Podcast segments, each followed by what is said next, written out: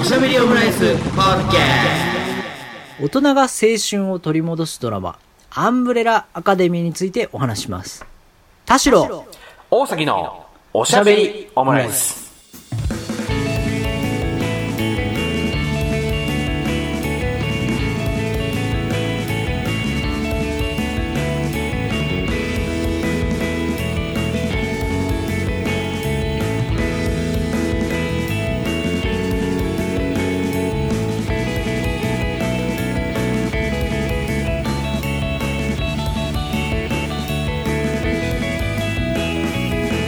等身大のカルチャートークおしゃべりオムライス第169回の配信です。田代です。大崎です。よろしくお願いいたします。お願いしはい、えっ、と前回ね、んえばんっ、はとはい、えーまあこんばんはかどうかはもうひ聞く人によりますからね。こんばんは聞く人聞く人によるし今もう収録してる時間帯はもうがっつりお昼ですからね。こんばんは。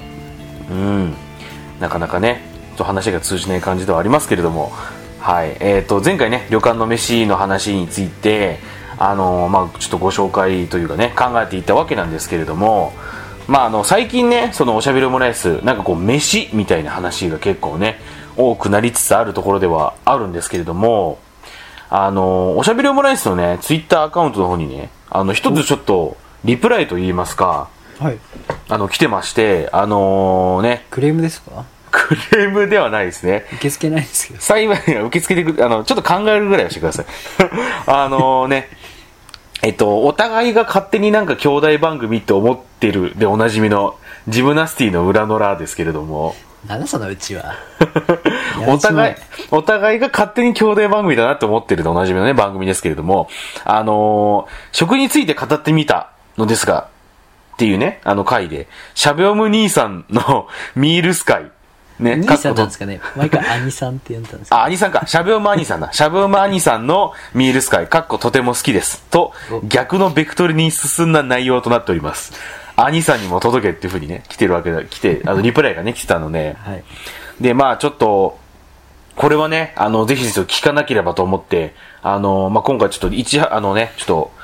早急にね、こちらの方、ちょっと聞かせていただきましてね。ほうほう。あの、ジムナスティの裏の裏、ボリューム15、鬼人変人の回ですけれども、まあ、これ聞かせていただいたんですけれども、ほうあのですね、えっ、と、めっちゃ面白かったんだけど、あほの、うところどころひどいなってところがありました何がひどいいいや、めっちゃ面白かったんですけどね。なんかその、だどっちだったっけなちょっと、ごめんなさい。あんまり、ちょっと聞き分けができてないので、大変申し訳ないんですけれども、えっ、とね、北川くんか山田くんのどちらかが、あの、焼き野菜の意味がわかんないっていう話をしてたりとかね。焼き野菜ってなんだみたいな話とかして、あ、山田くんか。山田くんが焼き野菜を理解できない。だからあんまり野菜が好きじゃなくて、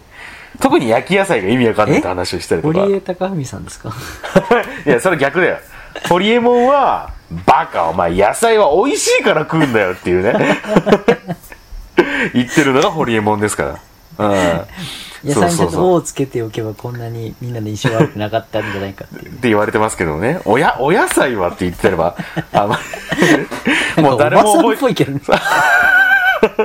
あそうね、野菜をお野菜っていう のをおばさん以外あんま聞かないですからね。嫌っていう人に勧めるのはおばさんっぽいですね。そうね。うん。あとはあの、某牛丼チェーンで出てくる生野菜の意味がわかんない話をしてるとああ、かね。私もわからないですあ、。本当ですかあれはフェイクです。まやかしです。いや、でも、いや、あの、ちょっと一つ、ここでちょっと僕、じゃあきうん主張させていただきたいのは、まあ、そういうね、声もわかるよ。その、アリバイサラダだっていうことは、 アリバイサラダわかる。アリバイサラダだってことはわかるんだけど、あれやっぱりその、なんだ、松屋の、フレンチドレッシングをガバガバかけて食うためのものだから、ああ、なるとほ思ってど、ね。るのね。うん、フレンチドレッシングが好きな人がいたわけだ。そう、だから松屋、松屋はやっぱりそのフレンチドレッシングがやっぱり一つちょっと強い個性としてあるなと思っていて、ああ、そうなんでますね。そう、松屋のフレンチドレッシング。ちょっとなんかこう、若干こう、とろっとしていて、で、酸っぱい、なんかあんまり酸っぱくないなと思う日もあれば、めっちゃ酸っぱいなと思う日もあるで、おなじ振みのらないね。とね。そうそう、まあ、振らないといけないんだけど。ビネそれは、ガーマヨみたいな感じうん。あ、えっとね、でもよりかは、それよりかはなんか若干その、こっくり感が強いというかね。クリ感あクリーミーなんですね味がこっくりしてる感じがね、するんです。あ、それを食べるためのものだから。そうそうそう。そうかごめんなさい僕がドレッシング苦手なんですそうだよね、田代さんはね。ちょっと、俺結構ドレッシングガバガバかける派なんで、ああーれなんですけど、そうそうそうね。あのー、あれ、ジョジョ園ドレッシングとか売ってますけどね、ああいうのガバガバかけちゃうんですけど。うんソース食べたくて食べる食べ物とかなんかこうあれよねあのアヒージョとかさそうそうそう。パンがうめえんじゃねえんだよみたいなのあるもんねうん。なんかあのそれオイル食べたいからとかってあるよね、うん。それこそそういうなんかそのドレッシングのためにみたいな話が、にもなって、そのジムナスティックの中でね。はいはいそその流れで、あの、淳二君がね、その、いや、それ醤油のために寿司食うみたいな話だなっていう話を。そうですようん、そうしそてうそうたんだけど。今のアヒージョのそうですよねただこれに関しては、あの、ちょっと前に、あの、博多華丸大吉の、えっと、花丸さんも、あの、刺身とは醤油を舐めるためのものだっていう話をしていたの怒らで。れますよ、だか醤ら油のね、息子でも怒られますよそう遠くはないんじゃないかなというふうに思ったりするんですけどね。うん。あと、そのなんか、あの、牛丼チェーンの、あの、サラダの話で、その、特定の牛丼チェーンを、あの、激烈にディスりまくるってくだりがあって。 あの、あえっと、特に朝方、あの、あのチェーンに行ってるやつは全員ダメだとか。 あと、俺、あの、僕、僕そこでバイトしてたんですけど、あの、あそこで箸をもらうようなやつは何をやらせてもダメだとか、そうい うね、話をしてて。で、しかもさ、その3人いるのにさ、誰もさ、いや、ちょっとちょっと言い過ぎでしょとか言う人がいないから、もうただただその牛丼チェーンをディスるだけの話になっていて、よく ないよ3人と思いましたもけどいるのにねそうそうそう。なんか3人までみんなわーって笑ってて。すごくこううん我々も我々っていうか 2, 人で話してるじゃないですか、はいはい。二人だと、うん結構意見が、こう不思議なもんで100%共感って意外とあんまないじゃないですか、我々が。うん。まあまあそうですね。うん。なんか、うん、まあまあ、そう考えんだとか、いやいや、ちょっと怒りすぎでしょとか結構あるじゃまなあ、いですそか。うんうん。まあ共感するところろはわかるわとか言いつつ、そこは、そうそうそうそうあ、そんな感じなんだとか、そうじゃね、こそれはこっちじゃねみたいな話はすることありますもんね。スタイルが全共感みたいなのあんまないですけど、うんだから、3人いた時って、絶対、その、 東京03的な感じじゃないですけど、こう中立もいれば、どっちでもない人もいれば、うん。うん。プラスマイナスがいたりするけど、うん。全マイナスに振ることってさ、うんあんまないよねそうね。あんまないし喋った時絶対混戦するよなと思ってうん ちょっと、あとな、ちょっと危ないなって思うから、ちょっと緩めるも んね。緩めたり、あと、形だけでもフォロー入れたりしますからね。そうねんまあまあまあ、共感おお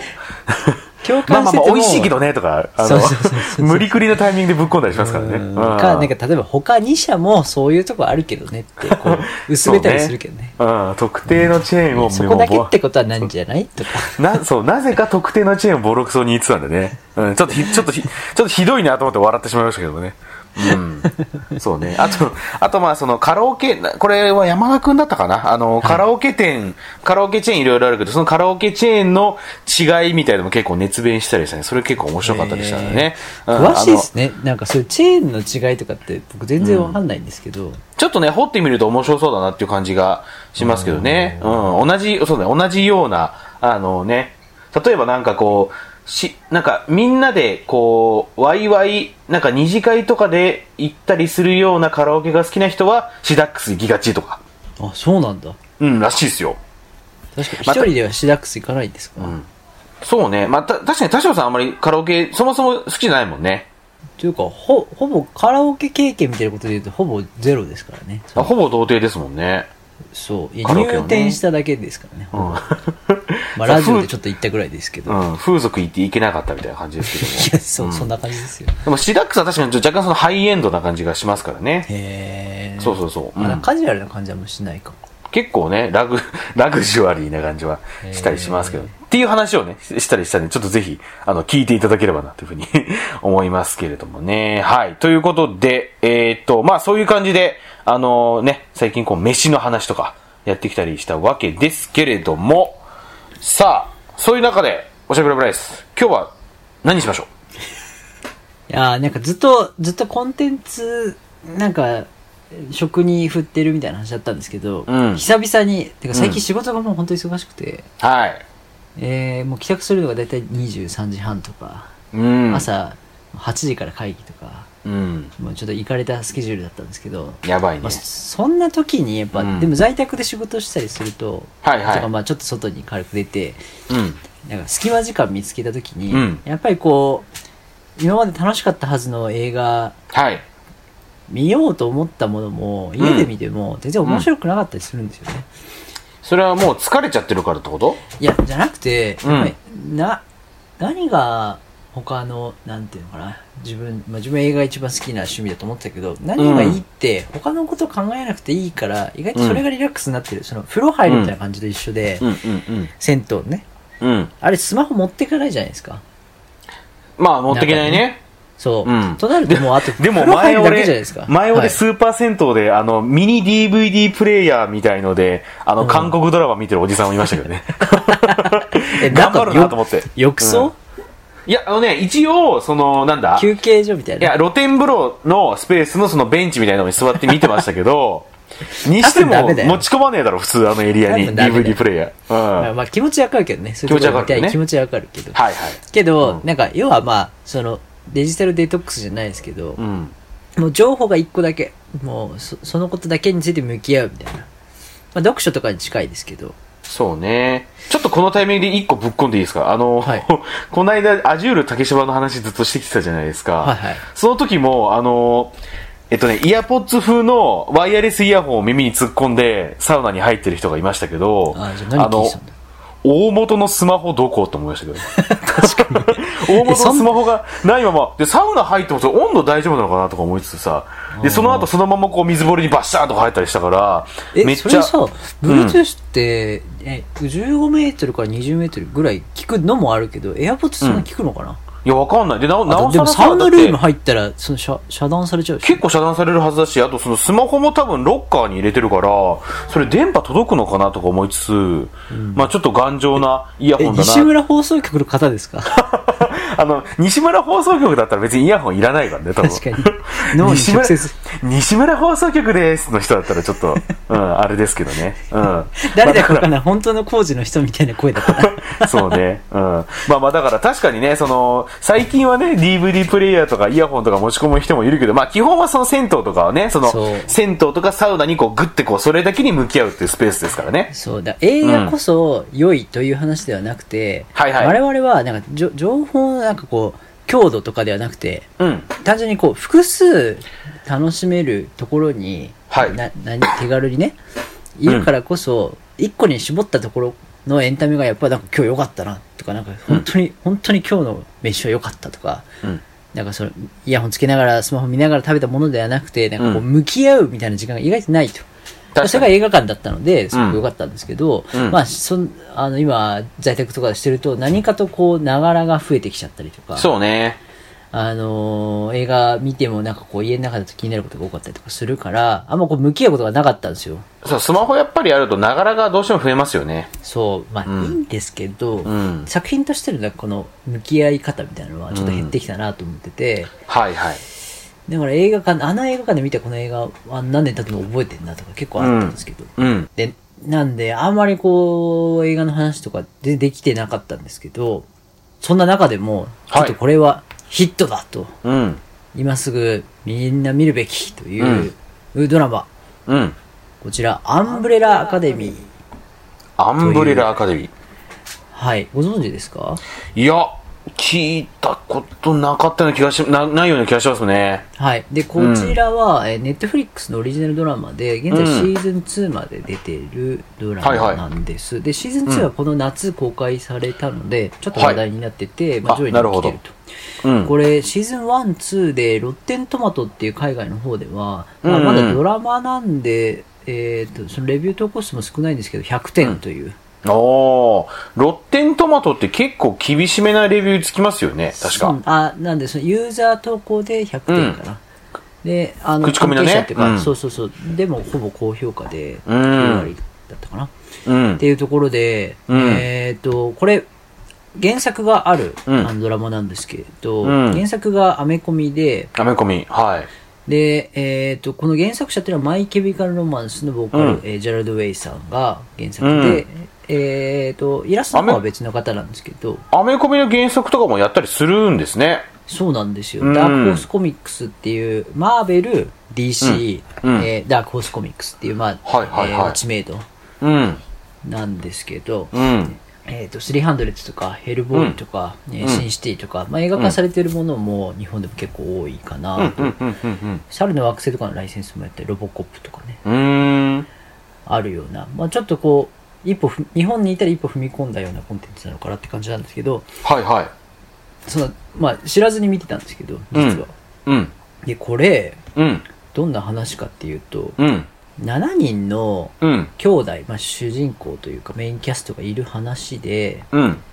先に言ってしまうとこれヒーローものなんですよヒーローもの。はい。でその時点で多分見る見ない人が増えそうなジャンルではあるんですよ、まああの、特殊能力を持った7人みたいなああ、はいはいはいそういう系ねってなると思うんですよ僕もなってたんですよちょっとまあ縮まあ小気そう味というか、そう思ってしまうのもなんか、ね、しまいがちな感じはありますよね。そうそうそうそう、うんあのあれなんですよ X メンみたいな感じ特殊能力、何ができるとか、なんかこう変異したなんちゃらとうか、ん。っていう話ででもうんまあ、ならなおさらあ、うん入り口はイージーだなと思って見始めたんですようん。でもこのまあこう作品のティザーの映像とかうん写真とかが、なんかこうえこう不必要なまでに、うん。えーそのアメコミ感というよりは、うんアーティスティックなところ多くて、うん美術とかね衣装はといか、はいはい。うん。なんかこのヒーローものとかなんかその特殊能力ものにしては、なんかヒューマンドラマっぽい感じだなと思って見始めたんですよ、うん。まあ、っていうような入り口だったんですねはい。で、まあ、あらすじちょっと第1話あたりからのあらすじこれあの上がってるものをちょっと読むと、うんはいはいえー1989年うん10月、うんなんでこう年齢と時系列は実際にあるものとリンクしてるんですけどうん。うん。うん。 1989年の10月、うんえーこれまで妊娠していなかった43人の女性から突然子供が生まれるという異常事態が発生これ結構びっくりするんですけど、うん。いや普通にプールサイドにいた女性と男性がうんたまたま目が合って、うんなんかこうボーイミツがある、あうんお恋が始まるかもと思ったらうん。あっていうシーンがあったらその女性がいきなりプールサイドからプールにバーン飛び込んだら、うん。血がぶわーって広がって、うんプールに水面にですよ、うんそこにいきなり女性が生きんで、うんえー子供が生まれると、うん。みたいなことが世界中で43人起きて早いな。うん。そうなんですよだからこうなんか男女がこう仲良くなってどうこうではなくて、うん急にこうあのなんかすごいキリスト教っぽいですけどなんかあの、うん生まれてしまうみたいうんうん。なでそのうちの7人の子供たちが43人のうち7人の子供たちが大金をして天才発明家のハーグリーブス氏、まあすごいおうん金持ちのそういう発明家がいまして、うんその人によって引き取られます養子になります、ハーグリーブス氏は引き取った子供たちが世界を救うスーパーヒーローになるようにアンブレラアカデミーを設立します、うんというのもこの43人というのは、うん特別な能力を持ったうん人、子が生まれた瞬間だとうんいう設定なんですね、うん。でそれを分かったこの発明家の人は、まあ、養子にしますと、うんうんで、えーまあ、幼少期にそうやってこう、えー非常に厳しい訓練をしながうん。ら、うんうん子供嫌いなこの博士なんですけど、うん。子供としてというよりは、もう本当に実験に重ねる実験のような厳しい教育をして、はこの世界のいろんうんなトラブル、まあ普通うんに強盗があったりとか、い。うん。なんかこの人を救えってこの事件を解決しろって言って、うんえーそうするためのアンブレラアカデミーっていうような、まあ一家をこう作るんだけど、うんうん。えー、と計画が予定通りには進まず、うん家族、まあ、その養子にした家族自体がバラバラになりますと。ほうほうほうっていうところまで結構トントン話が1話、2話、3話で進むんですよ。はいはあいれ。これ、ヒーローもので世界救う話じゃないのっていうところがあって。うん。で、えー、と子供たちが大人になって、うんえーそれぞれ生活を持つようになります、序うん盤で。うんうんうん。で、えーそのあたりで突如舞い込んだ、えーハーグリーブ氏が、うんえー亡くなります。うんうんでそれがきっかけに、うんえーもうじじいになってた7人の兄弟が、うんまあ、もう一回集まりますと。うん。うん。で、えーその父親の死に不可解な点があるなっていうことが、まあ、こう発端となって、うん父の死を謎をなんか解き明かすためにもう一回アンブレラアカデミーが、まあ、こう再集結してはいはいはい物語をこう展開していくっていう話なんですけうど、んうんうん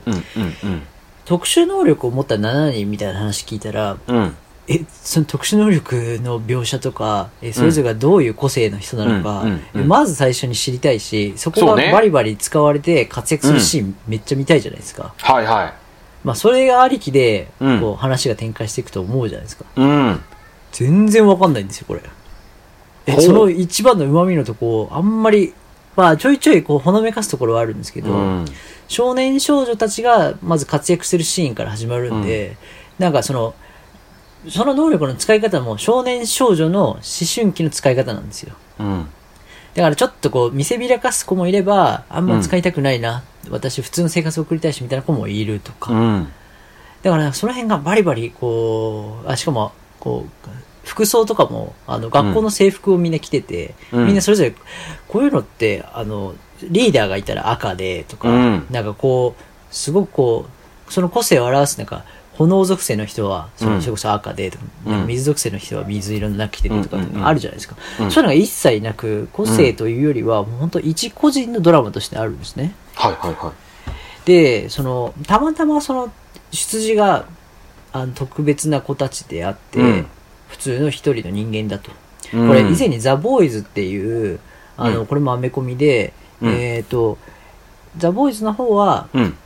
えー世の中にそのあのマーベルアベンジャーズみたいなヒーローがいるという世界線の中、はいはいはいはい主人公が一般市民うんこれなんかウルトラマンと仮面ライダーでもこういうなんかこうタラレバの空想読本があるんですけど、うんウルトラマンがめっちゃ活躍すると、その裏で地震がめっちゃ起きてて、死んでる人がいっぱいいるみたいな、うん あの、科学空想読本みたいな話で、はいはい柳田理香先生のやつねそう、うん ゴジラとか、モスラとかありますけうど。んで、実際こういう特殊能力を持ったアベンジャーズみたいな戦士がいた場合、えーそれによって民間の人が普通に道路とかで、うんなんかこう、引き越されてしまうとか、高速移動してる戦士がいると、うんそれで壊れるビルとかで下敷きになってる人いるんじゃないみたいな、うんまあ、そういう、えーファンタジーを考える上でも、うんその世界の、まあ、いろんな視点だかうんらダイバーシティってものをエンタメにした時に、うんどこまでダイバーシティできるかみたいな話うがんすごくこう最近フォーカスされてるしもはやその終焉部こそが面白い我々にとってのリアリティだみたいなところがあってうんその塩梅がめちゃめちゃ面白くできてるのが、ザ・ボーイズでありアンブレラ・アカデミーだなと思って見始めたんですよ。うんうんで冒頭にあのジェラルド・ウェイさんが作ってるとこもあって、うんそのちょっとほろりとしそうな、まあうんこう各キャラクターの出自だったりとか、まうんあ、こう思春期の葛藤みたいなところでも、うんあの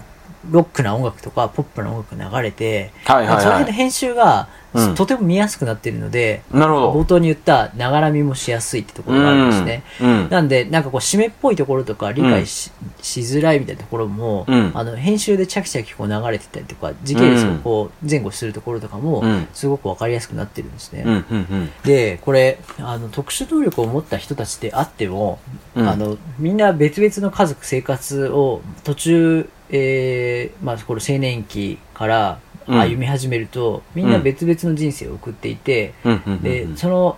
えー能力を使って活躍する者もいれば、うん能力があまり開花せずに、うんえー割とこう質素な暮らしをしてる人もいて、うんうんでそれがまた集まって、うんえー実際にそのなんていうかな謎を解いていくような、うんなんでお父さん死んじゃったんだろう大金持ちだったのに、みたいなところから始まるんですけど、はいはいそのミステリーを解決する際もう、ん全く特殊能力使わないんですよ。ええなぜなら、うん一般人として生きていきたいし、えー生きてきたもう十数年があるので、うん突如そこをバリバリ使ってうんなんかこう、日常でこうなんていうの見せびらかしたりこう活躍したりってことをするよりも、うんもう自分のこう普段の生活があるような人生を送ってきた人たちは、うん見てる側としては早くなんかそういう能力を意識したような、うんあのシーンを見せてくれって思うんですけど、うん何でもない日常がずっと続いて本人たちの葛藤の中の一部として特殊能力があるみたいな、で実際これ話すとどんな特殊能力かっていうと,、うんえー、とこうナイフを自由自在に使える男とかはいはいはで、うんバッと投げるというんそのナイフが自由自在にこう動くみたいなうんうんあと,、えー、と自分がささやくと相手に向かってささやくと全くその通りに相手が動くっていう、ええこれ一番チートだなって思うんですけどすごくいいじゃんうんあと時間場所を自由に動ける、時空をこう動ける男っていうのがいて、まあ、これは結構キーマンなんですけどうんこの男の子がいるおかげであの話が急に時代が変わったりとかしてうんなんか歴史修正の話とかに飛躍したりするんですけど、うんまあっていう人がいたりとか、うんあと,、えー、と怪力の男が一人いて、うんえっ、と、一回、昔、その、アンブレラアカデミーをみんなで学生の時にやってた時に、うん事件で、えーこう、怪我をしてしまって、うんその、あの、救救出薬として、うん突如使ったのが、うんゴリラの結成みたいなのを打たれて、皮膚と体がゴリラになってしまう男がいて、っていう設定がドラマであるんですけど、ちなみに原作だと、うんあの、瀕死の状態になった、まあ、その、うんち長男、いえーうん7人いるんですけど、うんそのナンバーワンって呼ばれてる長男が、うんえー瀕死な状態になって、うんえーく首だけを切って、頭部だけを切り取って、ゴリラの体に接着させたっていうのが原作なんですけ ど、なんか、あの、アメリカの 漫画っぽいなと思って、まあ、実際のドラマの方は、ゴリラに血清打って、ちはょいはいっはいと体が本当に瀕死の状態だったから、うんで、なんかこう、皮膚とか筋肉とかがモリモリになった男っていうのがいて、だうからなんかエレベーターの乗ったりすると急にみんなにくす、くさーって言われたりとかしてすごいかわいそうなんです けど、生きし生きづらそうですねそれはちょっとねそうなんですよ。あとね、死者とと会話ができる男とうんか、うんうんだからなんかこう、死んだ人の、えー、と、声を全部聞けるから、うんあの、すごく幼少期とかは病んじゃって、それを乗り越えるためにもう毎日お酒、薬、もううん薬漬けになってるうんジャンキーな男の人がいたりとか、うんまあ、意外とそこでこうこんなロシア人の女の人からこんなことを聞けたから、あの事件にこう展開できるみたいなっうんていう要素があったりとか、まうんあ、その要素が完全無欠の人もいれば、うんなんかそれどうやって使うのみたいなところもあれば、うんあのそこが最初に全部明らかにならないっていうところが、まあそのまあ、今こうやって言ってしまってるのも明らかになり方がうん小出しになってるんですごくこう、面白いというか日常に溶け込んでるんですね。うんうんうんでなんか今あのドラマとか見てても、その各国の俳優メキシコ出身のとかカナダ出身のとか、うんあと LGBTQ のうん役を、はいえー女性がやっていいのか男性がやっていいのか、うんいやいうやんうん男性女性というくくりでそもそも選ぶのか、LGBTQ の役を LGBTQ の人がやるべきなのかみたいなポリコレうんかな、はいがあったりするじゃないですか。うんでもなんか本質的なとこってそこではなくて、うん確かこにの視点を常にずらすみたいな作業をうんこういう、まあネットフリックスで今、えーこのジャンルで言うとアメリカでは一番人気のドラマになってそのシーズン2がうん日本でも人気ですっていう状態なんですけど、うんうんこの家族ってものをテーマにしたアンブレラアカデミーって名前でもまあこれ実質アンブレラファミリーなんですけどアンブレラ一家がいるんですけど、うんうんうんみんな血は繋がってないんですよ。あの一斉にあ突如生まれた43人のうちの7人の子供が、あの資産家に引き取られただけであって養子えでーすもんねそうですうんうんうだんから育ての親は一緒だけど、うん親といってもすごくもう本当に体罰に近いようなことも受けながらも訓練されて、みんな何かこも喋れて、まあなんかこう格闘技とかもすごくこう訓練されてうん体術とかもあるみたいな育てられたんですけどうんそうなると、もう、あの、肌の色も違えば、うんなんかこう、考え方とか、まあ今、結果的に生活もバラバラで、うんで、そんな中の特殊能力みたいなところって、うん結局それ私本当は望んでないんですけど、とか、うんえっ、と、私たちが求めてるものって結局あの、うんえーアメリカ映画で、このラジオでもよく話しましたけど、あの、不正に対して、父に対しての、はいはいはいこうえー愛憎をどう捉えたらいいかみたいな、うんうんうんうん結局そこ大人になれなかった子供たちみたいなうん話であるんですけど、その不正自体がすごくねじ曲がっているっていう前提で始まってるんで、うん私たちってどうやって成長したらいいのとか、うんうんえーそもそもマイノリティってどこにいたらマイノリティなのもう生まれた時からマイノリティでそれがスーパーヒーローとなるか、えーすごくこう厄介者として、うんえーつつましく生きていかなきゃいけないのか、うんうん実際自分はゴリラの体に頭をくっつけられたら、ちょっとやっぱ生きていくの辛いなって思いますし、しんどいですねびっくりしま せんびっくりしますだナイフだけ実際に投げれる男は結構いいなと思ったんですけど、そうねうん操れる男は。それはいいわうんとかね。まあこれ、あの、全部ディティールを話せないのは、あの、すべて、まあそのネタバレというか、シーズン1、2で結構こうんう展開が多いので、うんうんうんあの、ん想像にしなかった180度違う展開だなみたいなのが3、4回起きるんで、うんあの、特殊能力ものではないところから、特殊能力の話になったりとか、なるほどまえー話せないところあるんですけど、うんなぜこのドラマをこあこんなに熱量を持って話したかったかっていうと、うんうんうんとても今話しづらい中こう探り探り喋ってるんです けどあの見てもらうようなフックとしては、うんなんかこう面白そうだなっていうその、うんうんジャンルドラマにしてるんですけど、伝えたいことは、うんうんザ・ボーイズみたいなところでうんあの普段目にしてないうん特殊能力を持ったマイノリティみたいな人でも、うんこういうこと考えながら葛藤があって生活してるよっていう、本当あのじ人種的な問題もあれば、えー実際にこの主演キャラクターのうちの一人のうんエレン・ペイジっていう女性がい、うんうんうん女優がいるんですけど、うんうんこれはあのインセプションうんの、えー、とメインキ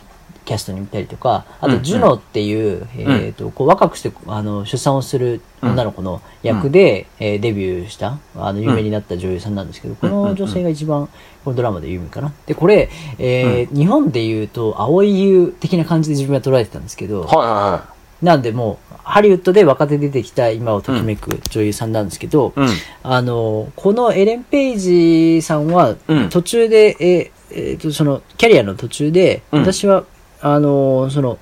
ストレートではないということは公表してて、うんでうんなんでその女性エレン・ペイジさんの役実際の、えーセクシャリティと役がちょっとリンクしてたりとか、うんまあ、他にもそういうキャラクターの人が、うんあの、まあ、ストレートかそうでないかも、まあ、いわゆるバイセクシャル的なところもあったりとうんうんか、うんうんなんかそれに対して全くこう、踏み込みがないんですよね。うんうんうんあの、当たり前にそういうことが描写されてて、うんうんうんで、あ、なるほど、現代のドラマだな。あ、そういうのって意識しなくて、なんか見やすくていいな、とか、うんうんうんで、なんか、そういうのをすごく嫌がるおじさんが現れたりとかもするんですけど、だから世間の目のギャップと、うんえー主要キャストの行動みたいなところが、あの、自由に動いてるところとっていうのが、うんドラマとしてすごくこう、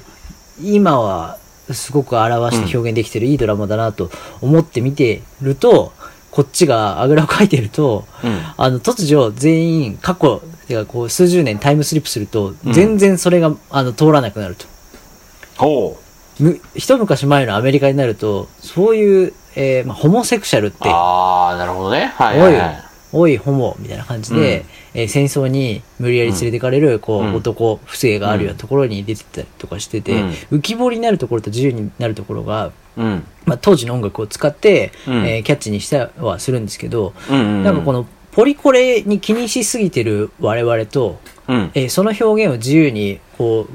なんならシームレスにこう見せてくれうんうんるシーンとを、もう濃淡がすごすぎて、うん強度がこうあありすぎて、うん強弱がありすぎて、うんあの見てってなんていうのかなハッとさせられるところがお多すぎるんですよね、うん分かる人だけ分かればいいポイントがやっぱり多いドラマというか、うんその辺がこのドラマのなんかこうフォーマットジャンルドラマと見せかけて楽しめるところがすごく多いっていうのがポイなるンほトどですねねうんうんそうそうそう、うんだからこういう家族ものって、うん疑似家族ものってうんいっぱいやりようがあると思ったんですけど、うんその辺の現代のポリコレってところをうん疑似家族で、うんえーいっぱいあなんていうかな演出してきますよっていう展開は、なんか何にでもできるけど本当に演出家の腕が試されるドラマなので、確かにその中で一番ううんまくやってるなっていうのが私の感想ですね。なるほどねなんか疑似家族でこういう家族っていいよねとか父親だから必ずこうしなきゃいけないとか家族だから必ず親に感謝しなきゃいけないかっていううんとそうじゃないよねみたいなうん疑似家族の話ってあうのんえっと万引き家族でもそうでしたけどうんうんうんうんうんなんかそういう話って最近うんえーなんていうかな血縁だけじゃないぞっていうのはある中でうんそれを一番エンタメに昇華してるドラうんマだからこそ今あの人気なんだなっていうのがすごくあって。うん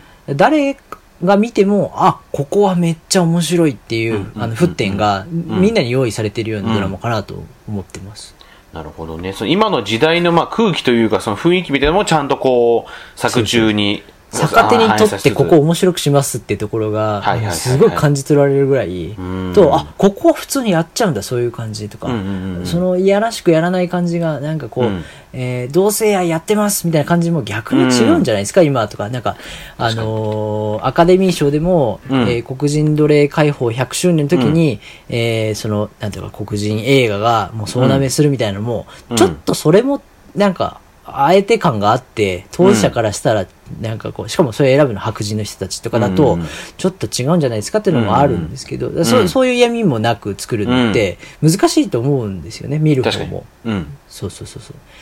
だからそれが、あ、いよいよこうやってシームレスになってるんだなってところがエンタメになってて。まあ、あと、大崎さんに何を勧めたいのは、そのぐらいこう、ながら映画でだらだら見てもうん楽しめる。あと、スーパーヒーローものっていう、うんあの、なんていうか、いかにも、この特殊能力者たちですっていうはいのはを一切出してこないんで、そこは、うんはよ出さんかいっていうところと、うんこの出し方結構おもろいなってところがある。と、えー、なんかこう、単調になりがちな、うんシーン展開のところが、うんダンスシーンとかうん音楽がこううんどんどん展開が早いので、すごくその辺は普段こういうジャンル見ない人にもおすすめかなっていうところがありますね。なるほどね。その、なんか、あのー特別、えっ、と、特殊技能、特殊能力を、あんまりこう、ことさらに出さないっていうのも、なんかその、確かに、日々日常生活を送ってたら、そんなにこう、普通に考えたら、日常社会の中でそんな頻繁に出さないよね、みたいなこともあったりするんですかね。そうそうそうそうそうそうんっていうところで、その現実と、その現実社会とその、特殊能力みたいなところが、こう、うまい具合に、その、マッチしててっていうところが面白いところだったりするんですかね。そう。そその能力いつ使うのみたいな。 あるなっていう。うんって言ってたところから、シーズン2、しまあ次もあるのかなシーズン2まで無事全部見終えたんですけど、おおなるほど。うん。シーズン3もあるような雰囲気でもちろん終わったんですけど、うん。あの、メキメキとその能力の使い方を開花させていく様は、うんもう最初にむき出しにしなかったがゆえに、シなるーほズン2どからのドライブ感がとても、とても楽しい。あんなに使わなかった人たち、ここぞというこのワンシーンでこんなに使 う成長したねっていうところがやっぱ、爽快感があるというか。た確かにその能力を与えられてもさ、使いどころわかんなかったら使えないですもんね。そうですね。まあああそういう成長ものっていうところが、そうだね結構こう、ドライブ感があるところかなあれこれよく考えたら、こ今俺のあれ使えるんじゃないみたいな そうこそうそうとそうを学んでいくってことですもんね。そうそう。あと、使い方ってこういう方法であるよねっていうのを、兄弟間でこう、お前もこうすべきだよとか、ああ、なるほど、なるほど。あの、ゴリラ兄ちゃんが一番心が繊細で、すぐ打たれ強かったりして、うんあの、筋肉はいいから、もうちょっとこう、あの、ハートをなんか鍛えろよな、みたいな ことを、兄弟が言ってあげることで、うんあの、こうやって頑張っていこうかなとかって、なんかこう成長があったりとか、兄なるほどね弟間でのそういう掛け合いみたいなのがあったりして、うんうんまあ、バディ萌えみたいなのよく言いますけど、関係性萌えみたいな。うん。 7人いるといろんなパターンがあるんで、うん。なんかこことここがあのいるときはこういう話が盛り上がるなっていう、はいはいはい恋恋愛もあればこう、うんブロマンス男同士のもあればうんみたいなところが、あのいろんな人に 刺さる見やすさがあって、あのなるほどすごいうまくやってるし、うんうんロッテントマト満点ってのはやっぱすごいなっていうところがありますね。なるほどっていうね。感じで、ちょっとあんまり喋れないんですけど、まずは見やすさがとてもあるという、 ところが、この、うん。ドラマの面白いところで、もとい、えー、ちょっと長くなっちゃいましたけど、あの、こんな映画館になかなか行きづらいとか、うんうんうんまあ、家でなかなか集中し、これって向き合っうてん集中できるドラマや映画の環境が作りづらい今だからこそ、まずはながら見でいいです。うん。こうなんか、あの、キッチンドラマなんて言われたりしてますけど、その、うんうんうんもう作業しながら見れるドラマ、自分もあの、えー、と、テレビじゃなくて、あの、うんパソコンで見たりしてるんですけうん。ど、うん。うん。なんで作業しながらこう見始めたんですけど、うんあの、ちっちゃい画面であっても、うんあの、ながらの環境であっても、こんなに、うんすなんていうかこう、のめり込んで見やすいドラうマっていうのは、ーん。今までなかったなと思ってて、それはすごいですよね、それね。はい。っていうのが、うんまあ、こあの、この時期だからこそおすすめだし、あのう、人気の秘訣なのかなと思って、うん見てなるほどたっていう感じですね。アンブレラアカデミーは、えー、ネットフリックスですかね。ネットフリックスオリジナルドラマですね。シーズン2までなんで、実際、えー週末2日間あれば、えーう完ん走できるようなドラマですね。なるほど。はい。まあ、この機会にぜひ皆さんで見ていただけたらと思いまはいす。。わかりました。アンブレラアカデミー、ぜひ皆さんもご覧いただければと思います。それではまた、お好きな時間に。おしゃべりオムライス。